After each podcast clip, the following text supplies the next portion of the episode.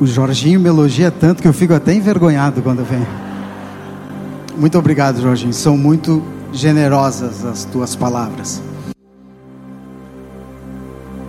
Eu me lembro o retiro de carnaval, no tempo do meu pastor, pastor Gessé, que hoje está lá com o Senhor. É, a nossa disciplina dos jovens era não poder ir no retiro.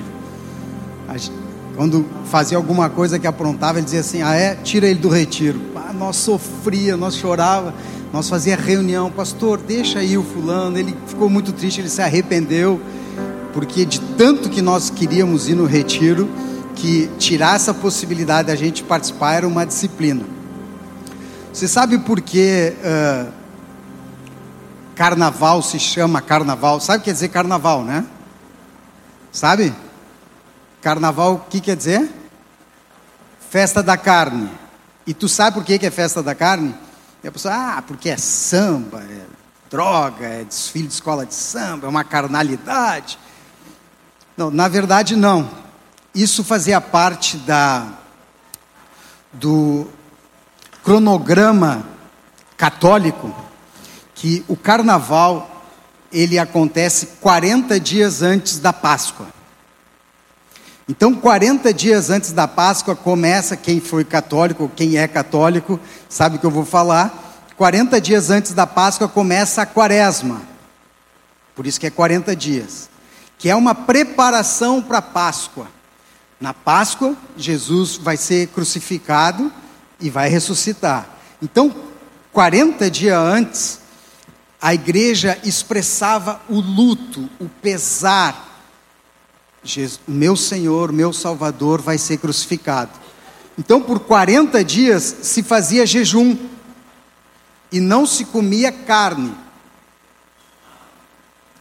Então, antes de começar a quaresma, faziam o carnaval, que era a festa da carne. Diziam, já que nós vamos ficar 40 dias sem comer carne, vamos fazer um churrasco, vamos comer, vamos nos abastecer para aguentar esse período de jejum até a Páscoa. Isso foi diminuindo, diminuindo, diminuindo. Hoje a Igreja Católica só na Sexta-feira Santa não come carne e come peixe ainda, né?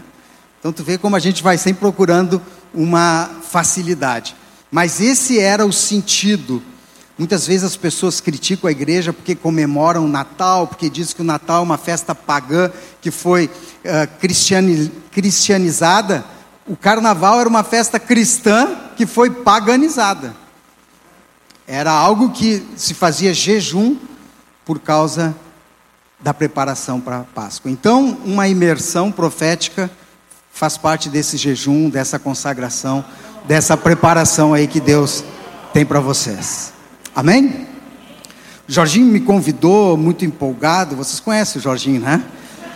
E, e disse assim: pregou aqui um pastor, Davi Silva, é isso? Aí ele já me contou, pá, o cara falou isso, pá, odres novos, odres velhos, da geração, e Deus já me falou que ele quer para falar sobre cura. Ele quase já me deu a palavra para eu pregar, entendeu? Só faltou dar as referências. Não, é sobre cura, o mover de Deus. Amém, amém, Jorginho. Você é bem obediente. A última vez que eu preguei, preguei numa outra igreja ali em Porto Alegre, eu fiz um comparativo com Genezaré e Betsaida, é, justamente sobre esse aspecto da cura. Em Genezaré, ao ser visitado por Jesus, todas as pessoas foram curadas.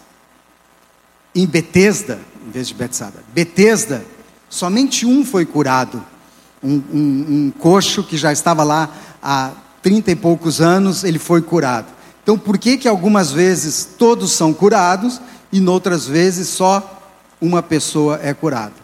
Então, sobre cura, vou continuar falando sobre cura.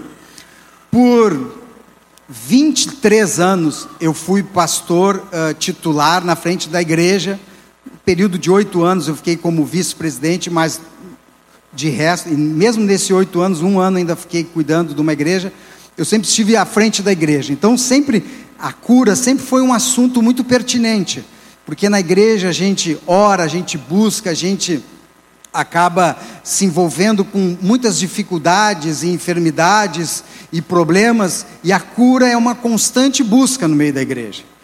Agora, desde 2019, eu estou em outro momento, eu, eu saí de estar na frente da igreja, fui para o consultório, eu trabalho também como psicólogo, mas continuo trabalhando com cura, continuo andando com gente enferma, continuo andando com gente que sofre, padece das mais diversas patologias mentais. Então, cura é um assunto que me é muito próprio e uh, um assunto que me interessa muito.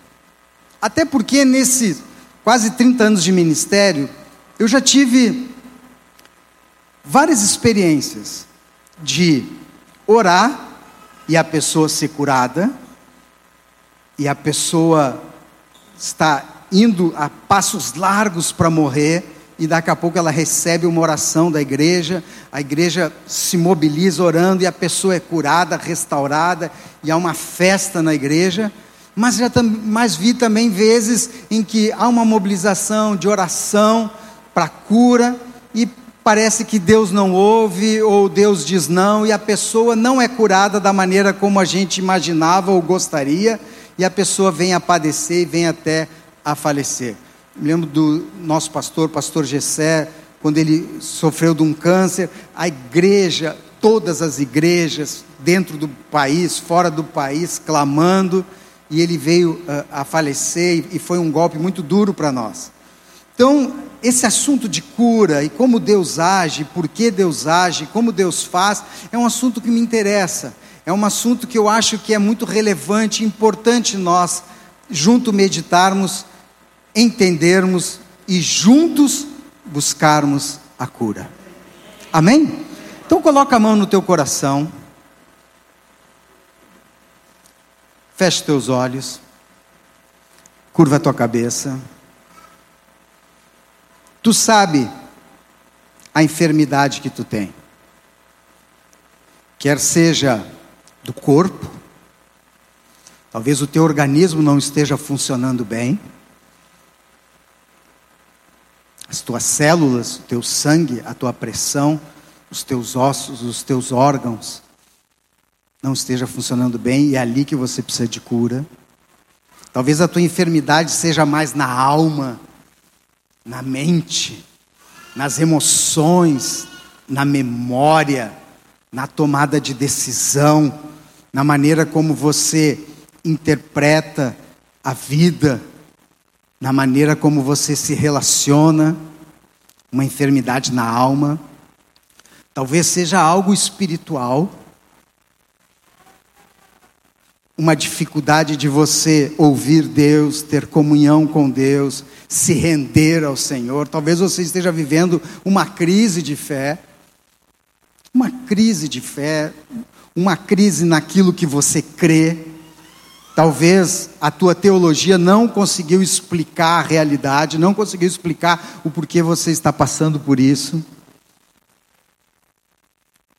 Você sabe bem onde está a sua enfermidade. Mas, Senhor, nós cremos num Deus que cura. Um Deus que cura. E a esse Deus nós nos rendemos, invocamos e entregamos a condução desta reunião. Para que o Senhor nos toque, para que o Senhor nos cure, para que o Senhor use a nossa vida como um testemunho para glorificar o teu nome, em nome de Jesus. Amém? Vamos dar uma salva de palmas.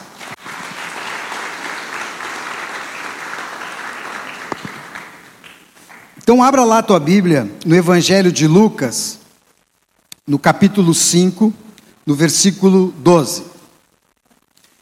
Para falarmos de cura, eu gostaria de conversar e meditar com vocês sobre a cura desse leproso. Lucas 5, 12. Tá bom? Eu vou lendo e vocês acompanhem. Aconteceu que, estando ele numa das cidades, veio à sua presença um homem coberto de lepra. Ao ver a Jesus, prostando-se com o rosto em terra, suplicou-lhe: Senhor, se quiseres, podes purificar. E ele, estendendo a mão, tocou-lhe, dizendo: Quero, fica limpo. E no mesmo instante lhe desapareceu a lepra. Ordenou-lhe Jesus que a ninguém o dissesse. Mas vai, disse, mostra-te ao sacerdote e oferece pela tua purificação o sacrifício que Moisés determinou para servir de testemunho ao povo. Porém, o que se dizia a seu respeito cada vez mais se divulgava e grandes multidões afluíam para ouvirem e serem curadas de suas enfermidades. Ele, porém, se retirava para lugares solitários e orava. Amém?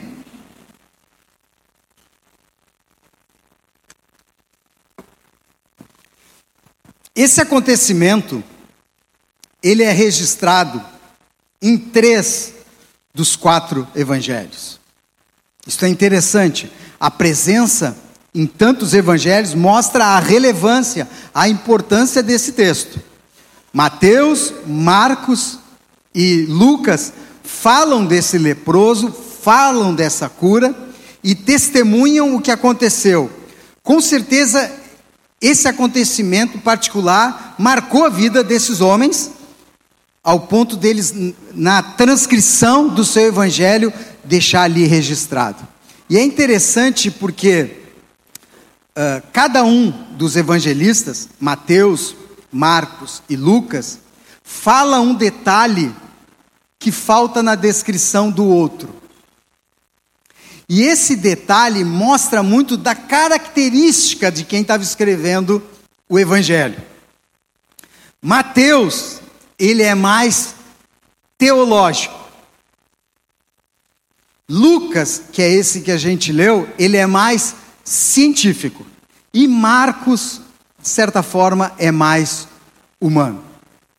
Mateus é teológico porque ele, ele acrescenta algo que não estava aqui no texto de Lucas. Na verdade, ele acrescenta duas coisas, as duas são bem importantes. Uma eu vou falar agora, a segunda tu guarda no teu coração, que nós vamos falar daqui a pouco. Mateus fala de coisas que Lucas não disse aqui.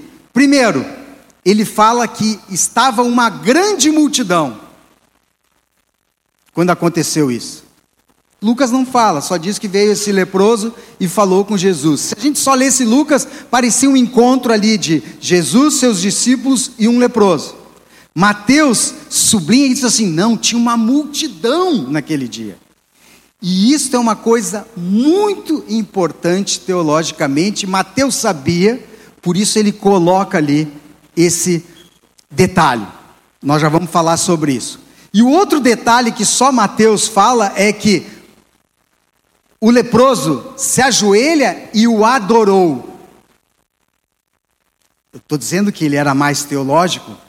Mateus era um judeu e ele escreve o evangelho dele para os judeus, para os hebreus. É para todos nós, tanto que nós lemos Mateus até hoje. Mas a intenção do coração de Mateus era escrever para os seus irmãos, para o seu povo. Por isso que Mateus é o evangelho que tem mais referências bíblicas do Antigo Testamento. Por isso que em Mateus há uma crítica muito forte contra os fariseus. Em Mateus há sempre uma disposição de revelar e mostrar que Jesus era o Messias esperado por Israel. Por isso Mateus coloca esse detalhe dizendo assim: aquele leproso chegou ali, se, eh, se ajoelhou e o adorou. É quase como que um puxão de orelha para os irmãos deles, para o, o povo dele, dizendo assim: religiosos, fariseus, saduceus, aqueles que esperavam o Messias, aqueles que aguardavam o cumprimento da promessa, não reconheceram que era o Messias, pois esse leproso, que vivia apartado da sociedade, sofrido com a sua enfermidade, ele vem um simples leproso e ele reconheceu, adorou. Adorar quer dizer saber quem ele era. Adorou e disse: Ele é o Messias, Ele é o Filho de Deus, Ele é a promessa de Jeová, Ele é aquele que veio para nos curar e para nos salvar. Então Mateus coloca ali uh, uh, esse detalhe mais teológico, justamente para dizer: vocês, tão religiosos, tão estudiosos, ele passou no meio de vocês, vocês não viram que era o Messias, pois esse leproso veio e reconheceu. Marcos, o, o evangelho de Marcos foi o Marcos era discípulo de Pedro. Então o evangelho de Marcos foi escrito uh, por Marcos ao ouvir Pedro contar as histórias. Então Marcos faz esse evangelho e manda ele para a igreja de Roma. João Marcos era discípulo de Pedro. Então, o evangelho de Marcos é muito o olhar de Pedro sobre Jesus. E na, nessa passagem em Marcos tem um detalhe que não tem nos outros, que diz que quando o, o leproso veio e se ajoelhou e pediu para Jesus, se tu quiser, tu pode me curar. Jesus olhou para ele e se compadeceu. É interessante, né? Mateus viu a mesma coisa, mas ficou olhando para a multidão. Ficou olhando para a multidão. Ele viu Jesus, ouviu Jesus, viu o que aconteceu, mas ficou olhando muito o que, que a multidão estava fazendo. Daqui a pouco você vai entender por quê. Pedro já ficou olhando Jesus e o olhar de Jesus. Pedro era mais coração, né? Pedro era mais coração. Ele viu, chegou aquele leproso ali, se ajoelhou e, e Pedro prontamente olha para Jesus e vê nos olhos de Jesus um olhar diferente de quem se compadece. O leproso padecia de lepra e Jesus se compadeceu, aceitou padecer junto. Ele olhou não com um olhar de pena, mas um olhar de que o sofrimento dele também é meu sofrimento. Essas coisas foram mudando Pedro. Pedro olhou e disse assim: Olha o olhar de Jesus. Olha como Deus nos olha. Olha, irmão, se tem uma coisa que a gente tinha que pedir hoje, é que a gente pudesse ter esse olhar, viu? que as pessoas que nos procurassem, as pessoas que convivessem conosco, que cruzassem o nosso caminho no trabalho, na, escola, na faculdade, em casa, pudesse reconhecer em nós esse olhar compadecido, que se compadece daquele que está sofrendo. Isso marcou a vida de Pedro. Lucas já foi mais científico, que Lucas era médico. Não sabemos ao certo se Lucas estava aqui. Provavelmente não estava. Porque o Evangelho de Lucas foi quase que um TCC. Ele fez uma pesquisa, ele entrevistou gente, ele visitou lugares, ele foi atrás uh, de fontes, foi atrás de testemunhas e foi juntando tudo isso num grande documento, e é o Evangelho de Lucas. É algo que ele faz. Então, nós não sabemos se ele estava aqui, provavelmente não. A gente não vê Lucas junto com Jesus nunca, Lucas muito com Paulo. Tem uma passagem lá no Evangelho de Lucas que diz que alguns gregos vieram visitar e queriam conhecer Jesus, obrigado. E daí alguns creem que ali é, era o próprio Lucas, que Lucas era um grego, não era um judeu. Mas por que, que eu digo que ele era científico? Como ele foi médico, ele quando ouviu falar disso, ele perguntou: mas como é que era essa lepra? E só no evangelho dele diz que um homem, na minha versão, coberto de lepra. Como é que está a tua versão?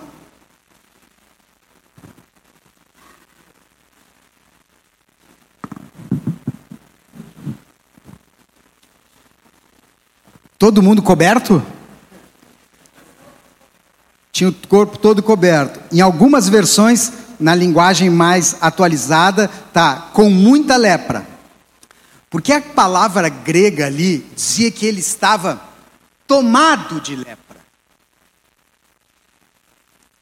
Por que, que isso é importante para Lucas? Porque Lucas examinou durante a vida dele como médico muitos leprosos. E ele sabia que a lepra quando chegava num estado, era irreversível. Não tinha mais cura. Quando a pessoa literalmente estava coberta de lepra. Se ela tinha pontos de lepra, poderia haver cura, poderia haver tratamento. Mas Lucas, nesse, uh, nesse, nessa ênfase científica, ele diz assim: Eu quero saber como é que ele estava. Onde é que estava a lepra? Estava nas mãos, estava no rosto. Sabe que a lepra, hoje a gente chama hanseníase, ela vai, uh, vai fazendo com que a pessoa vai perdendo uh, a, as extremidades do corpo. Vai perdendo os dedos, vai perdendo o nariz, os dedos dos, dos pés, começa ali e vai tomando conta de todo o corpo. Então Lucas deve ter perguntado, mas como é? Ele tinha na mão, no rosto, no, nas orelhas, no peito? Como é que ele estava? E daí ele coloca aqui, no termo grego, ele estava tomado de lepra. Ou seja, a ciência não ia curar esse cara. Para Mateus, Jesus é maior que a teologia. Para Lucas, Jesus é maior que a ciência. Jesus é maior que a ciência. E para Marcos, Jesus é imensamente amoroso, misericordioso e nos olha de uma maneira diferente.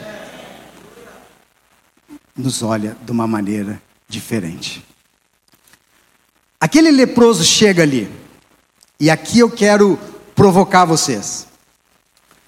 Ele chega até Jesus, e a maneira como ele chega me faz crer que ele tinha certeza que ia ser curado.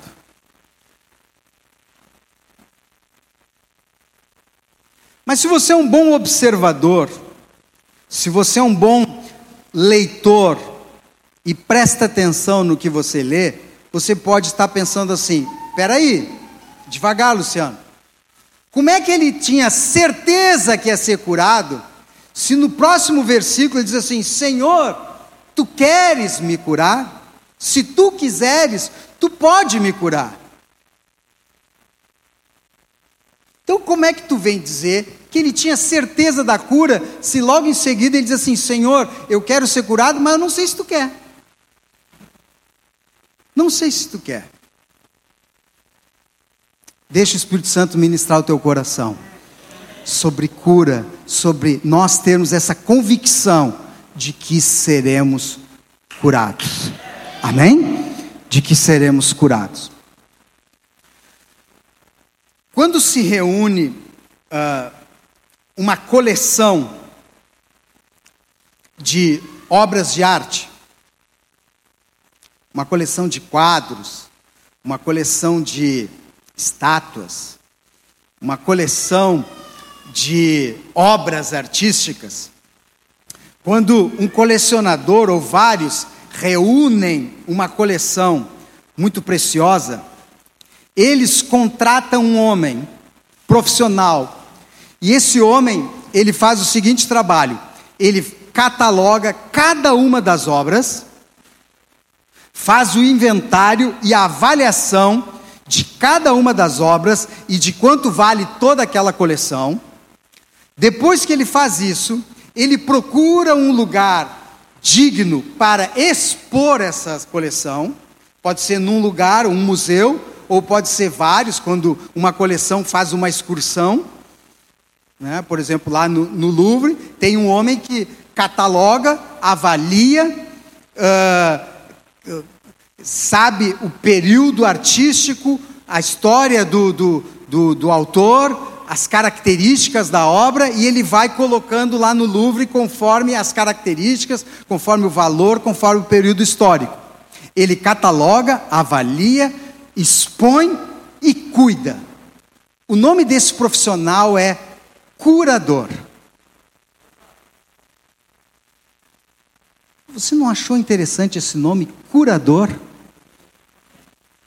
Quando a gente fala de cura, nós tendemos a achar que cura é somente quando é retirada uma enfermidade. A pessoa tinha uma enfermidade e agora não tem mais. Mas a palavra cura, ela tem outras expressões e outros desdobramentos. No caso do curador, é aquele que cataloga, cataloga, cataloga, avalia e cuida. Ele cura aquela coleção. Mateus disse que tinha uma multidão. Já vamos voltar para o curador, tá? Mateus disse que tinha uma multidão. E ele era bem teológico.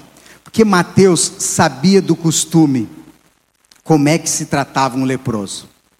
Um leproso no Antigo Testamento era alguém que não só tinha uma enfermidade, como eles também acreditavam que era uma pessoa que era amaldiçoada. O leproso, além de estar doente no seu corpo, tudo, tudo que ele tocava se tornava impuro. A roupa do leproso, o leproso estava impuro por causa da lepra. A roupa do leproso era impura.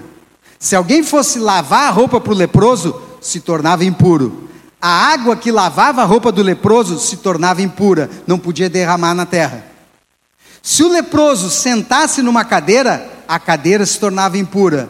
Se o leproso sentasse numa cadeira, saísse do seu lugar e alguém viesse sentasse naquela cadeira, se tornava impuro. Se o leproso comesse num prato, aquele prato se tornava impuro. O alimento que entrasse naquele prato ficaria impuro. O, o prato que foi tocado por um leproso, ou tinha que só o leproso usar, ou tinha que quebrar aquele prato. A cama que o leproso deitava se tornava impura.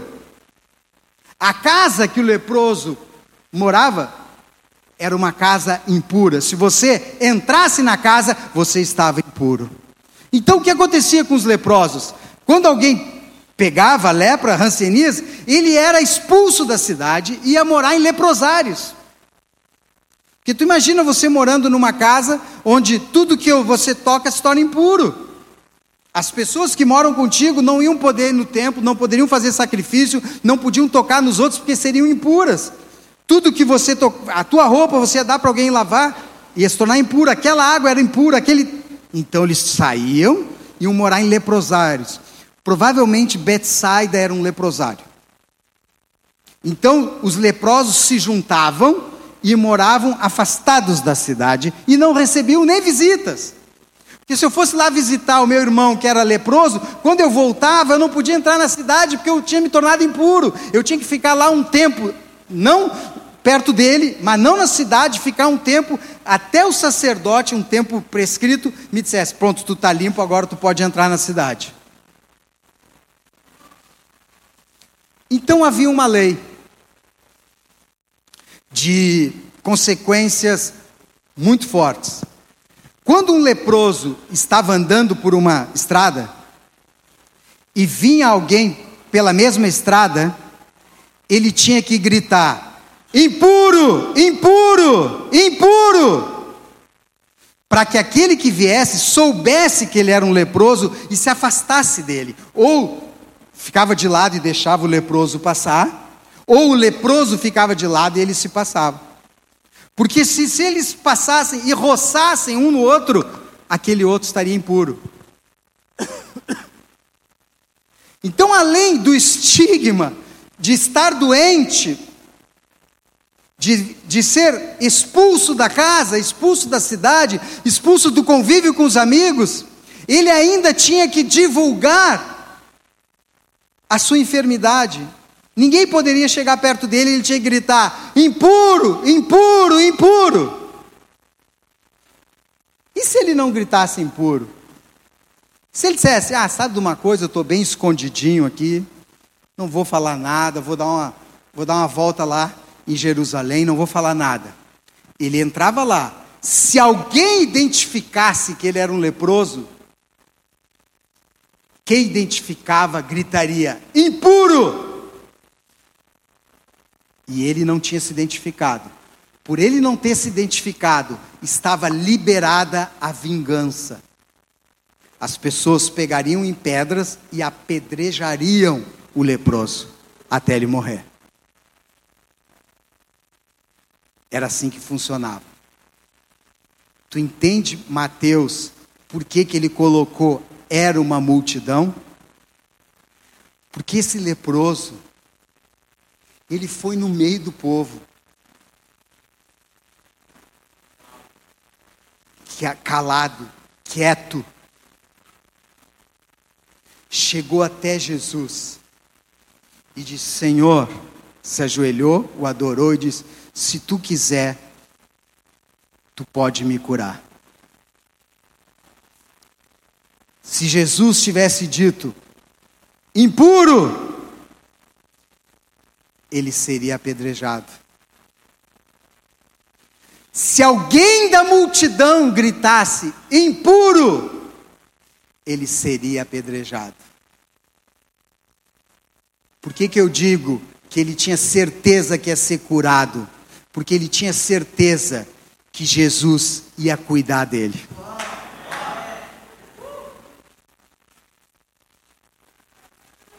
ele se entregou de uma maneira, dizendo assim: eu vou lá e é risco de morte.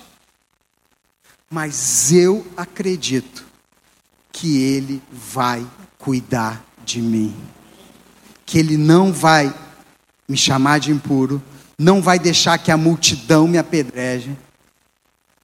Eu acredito que, mesmo sendo um leproso, mesmo estando doente, ele está cuidando de mim. Então muitas vezes nós achamos assim, fulano nós oramos e ele não foi curado. Como é que tu sabe? Talvez Deus cuidou dele. De uma maneira especial.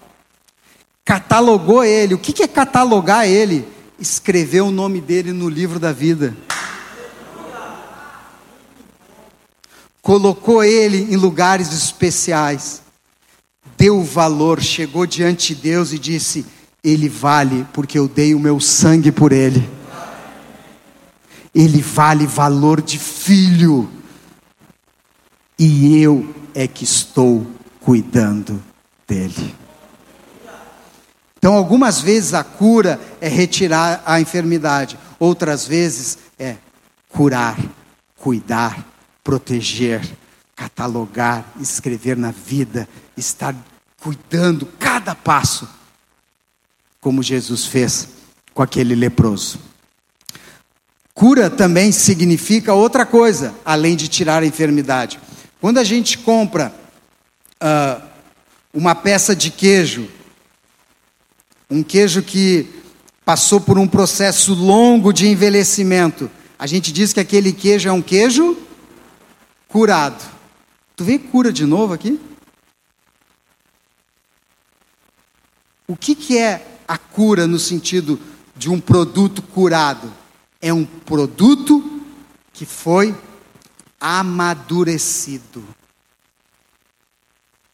Que amadureceu, passou por um processo no tempo e se tornou melhor porque foi curado, porque foi amadurecido. Agora vale mais, porque foi curado. Então, cura também significa amadurecimento. Então, quando a gente fala Deus está me curando, não é somente Deus quer tirar de mim a minha, minha enfermidade, a minha dor, mas Deus também está me ensinando, Deus está me discipulando, Deus está me fazendo amadurecer. Tu sabe que hoje nós vivemos uma, para usar uma palavra bem da moda, uma pandemia de imaturidade. Uma pandemia de imaturidade. Como casamentos, famílias, negócios, empresas, igrejas estão se dissolvendo, estão padecendo, estão sofrendo por causa da imaturidade uma geração de homens e mulheres muito imaturos, muito imaturos. Há até índices, há pesquisas para isso, sobre o que é ser uma pessoa madura. Então tem que dar, tem que ser quatro uh, ali referências para ver se, se, aquele jovem já amadureceu. Mas uma das coisas uh, que impede o amadurecimento é quando a pessoa se fixa, tem uma fixação numa fase da sua vida, na sua genealogia. Por exemplo, a pessoa é fixada na sua infância, ou a pessoa ficou fixada na sua adolescência, e não conseguiu ir para outra fase, faixa etária, que é adultez, é a maturidade, ela ficou fixada numa fase da vida. Como é que eu sei se eu fiquei fixado na minha infância ou se eu fiquei fixado na minha adolescência? Bom, tem várias maneiras. Uma delas é como é que tu resolve os teus problemas. Como é que a criança resolve o problema? Ela grita, ela esperneia, ela quer as coisas na hora, ela fica amuada e ela força a barra até ter aquilo que ela quer. Isso é criança, é ou não é? Tem adulto de 50 anos que resolve o problema assim, gritando, ficando brabo, batendo pé e querendo que as coisas do jeito que ele quer. É, um, é uma maneira infantil de resolver problemas, não foi curado. Como é que adolescente resolve problemas? Se isolando, achando que sabe tudo. Né? Se você tem alguma dúvida, pergunte para um adolescente, ele vai te explicar tudo. Se você tem alguma dúvida sobre as questões sociais, geopolíticas, procure um adolescente e diz, como é que é esse negócio da vacina? Ele vai te explicar tudo. Como é que é esse negócio da política? Sabe tudo.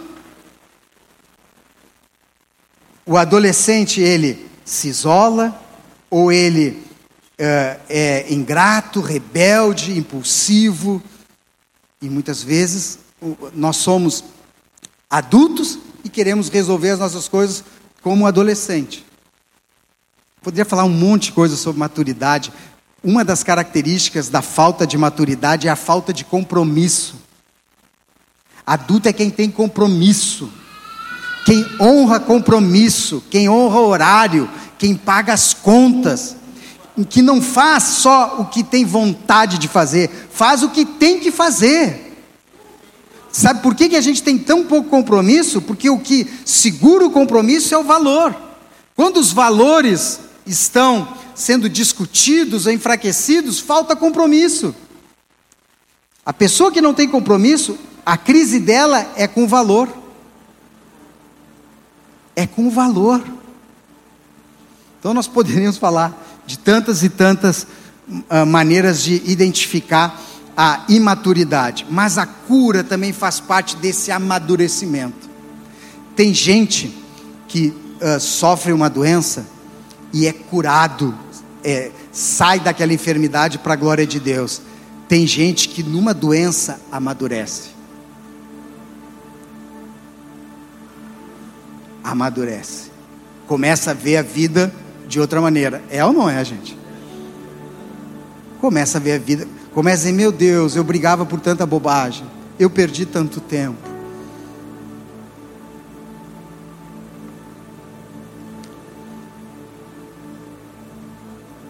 Eu sei que Ele vai me curar, porque Ele vai cuidar de mim, e eu vou crescer com esse encontro com Ele. Ele chega ali, e se ajoelha e diz assim: Senhor, se tu quiser, eu posso ser curado. Tu veja que ele não sabia o que, que Deus queria. Mas ele tinha certeza que ia ser curado. Oh, glória a Deus. Não sei como é que vai ser a minha vida, mas eu sei que tu me cura. Independente do que acontecer contigo, tu vai ser curado. Tu vai ser curado. E o que, que Jesus fez? Essas coisas são tremendas. Jesus estendeu a mão para ele. Sabe o que é tocar num leproso, gente? Pela lei, Jesus seria imundo. Não podia mais entrar na cidade, ia ter que ficar lá no leprosário. Os discípulos não podiam andar mais com ele. Quando Jesus estendeu a mão à multidão, por isso que Mateus deve ter se impressionado, ele não disse que o cara é imundo, e ainda estendeu a mão. Nem nós vamos poder mais andar com Jesus. E pegou na mão do leproso. Por que, que ele fez isso? Ah, eu, eu penso várias coisas. Primeiro, porque Jesus poderia ter feito assim, ó, de longe, tu tá limpo. Tu imagina? E o leproso na hora curado. A multidão ia parecer um gol, né? Ah, abraçar ele. Ah. Mas o leproso ia, poderia pensar assim: agora vocês me querem? Quando eu estava leproso, ninguém tocava em mim. Eu precisei ficar bom para vocês me querer. Eu precisei ficar curado para vocês me cumprimentar. Jesus, não, eu vou te tocar do jeito que tu tá. Jesus não te toca porque tu é bom. Jesus não te toca porque tu é o cara. Jesus te toca porque tu não vale nada. E mesmo não valendo nada, Ele quer andar de mão dada contigo. Esse encontro, Jesus e um leproso de mão dada. Ah, se o leproso morresse ali para ele. Mas depois que ele teve esse encontro, os dois de mão dada, é que Jesus disse: Eu quero que tu seja limpo. Sabe quando é que a gente vai descobrir o que Jesus quer com a gente? Quando a gente andar de mão dada com Ele.